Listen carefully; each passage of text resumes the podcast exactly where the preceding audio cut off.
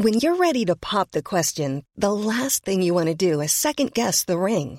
At Bluenile.com, you can design a one of a kind ring with the ease and convenience of shopping online. Choose your diamond and setting. When you find the one, you'll get it delivered right to your door. Go to Bluenile.com and use promo code LISTEN to get $50 off your purchase of $500 or more. That's code LISTEN at Bluenile.com for $50 off your purchase.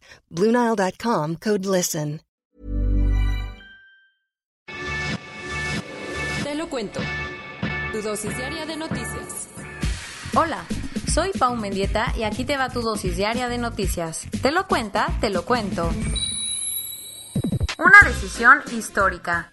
El Senado aprobó en lo general el proyecto con el que se dejará de criminalizar el consumo personal de marihuana para uso recreativo y medicinal.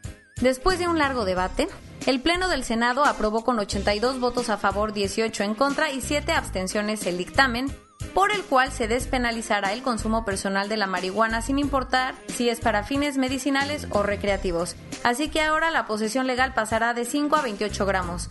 Obvio, el proyecto le pone ciertas condiciones al uso de esta hierba, entre las que destaca que solo mayores de edad y solo lo podrán hacer si la cultivan o la consiguen en asociaciones canábicas y establecimientos autorizados.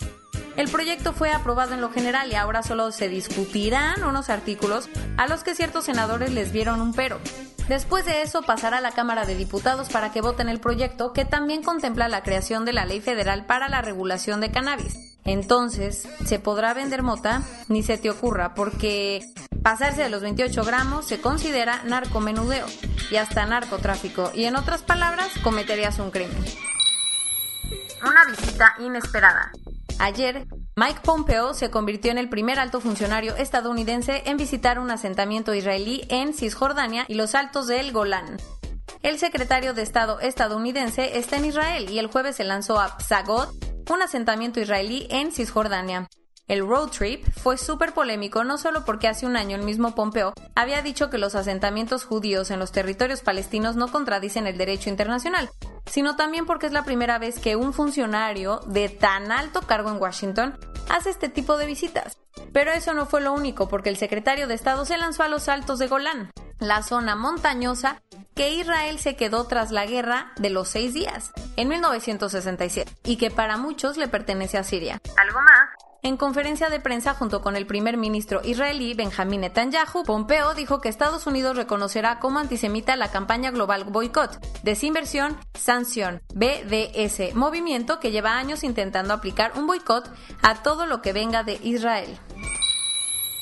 Según una investigación de El Universal, Julio Scherer Ibarra, el consejero jurídico del presidente tiene un departamento valuado en 1.7 millones de dólares en el Upper East Side de Manhattan, a tan solo cuadra y media de Central Park. El problemita es que en su declaración patrimonial presentada ante la Secretaría de la Función Pública no aparece esta lujosa propiedad, aunque hasta octubre de este año siguió pagando sus impuestos. Pero, según su oficina, la propiedad fue cedida a la exesposa de Scherer como parte de su divorcio.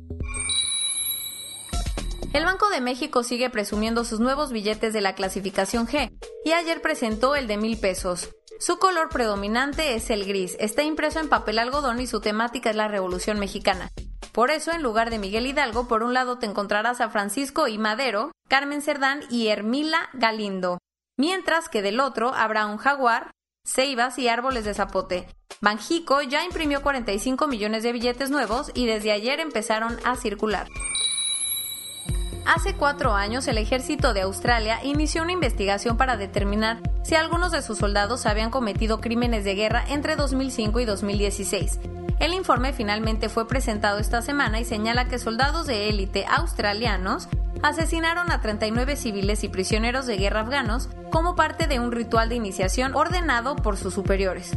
Obviamente, la confesión ha causado muchísimo revuelo, al punto que el jefe del ejército le exigió a las fuerzas de defensa de Australia que rindan cuentas y le pidió perdón sinceramente y sin reservas al pueblo y gobierno de Afganistán. El que armó un superacuerdo fue BuzzFeed, pues ayer anunció que comprará al HuffPost para unir a los dos medios digitales más grandes del momento. La negociación fue parte de un pacto aún más grande con Verizon Media, dueño del HuffPost, quien ahora tendrá una pequeña participación en BuzzFeed. Todos están hablando de Jonah Peretti. Eh, ¿Jonah quién? Peretti es el director y fundador de BuzzFeed, pero en su momento cofundó el Huffington Post, que luego se convirtió en HuffPost, y ahora dirigirá la compañía combinada. Los primeros años de la carrera de Douglas Stewart como escritor parecían estar destinados al fracaso, pero ayer todo cambió. Resulta que después de que más de 30 editoriales rechazaran el manuscrito de Shoggy Bain, el actor acabó siendo reconocido con el premio Booker 2020, uno de los más importantes en el mundo de las letras. Su obra es una autobiografía novelada que trata sobre la vida de un niño gay creciendo con una madre alcohólica en Glasgow. Escocia. Obvio, Douglas aceptó el premio dedicándoselo a su madre, quien murió cuando él tenía 16 años. Coronavirus global. En el mundo. A nivel global, ya hay más de 56.804.000 casos. Y hasta ayer en la noche, al menos 1.358.000 personas habían muerto. En México, 1.019.543 personas se han enfermado de COVID-19 y desafortunadamente 100.104 han muerto. Con la idea de frenar los contagios, la ley seca estará de regreso en algunos municipios del Estado de México y algunas alcaldías de la capital a partir de este fin de semana. Según la dirección de la OMS para Europa, cada 17 segundos muere de coronavirus una persona en la región. El mayor estudio que se ha hecho al respecto encontró que las personas que han enfermado mantienen defensas súper fuertes incluso 8 meses después de infectarse, por lo que dejarían una memoria inmunológica que duraría años. El Instituto Smithsoniano anunció que volverá a cerrar temporalmente siete museos y el Zoológico Nacional a partir de este lunes. Porque más vale tarde que nunca, AstraZeneca y Oxford ya dieron avances de los resultados de su vacuna que sigue en fase 2 y que dijeron que no solo desarrolla inmunidad entre los jóvenes, sino también entre las personas de más de 56 años. Para cerrar con una buena noticia, el zoológico de Dublín pidió ayuda para sobrevivir a la pandemia y en pocas horas logró reunir 1.2 millones de dólares. Y esto es todo por hoy. Nos vemos la siguiente semana con tu nueva dosis de noticias. Pau Mendieta se despide.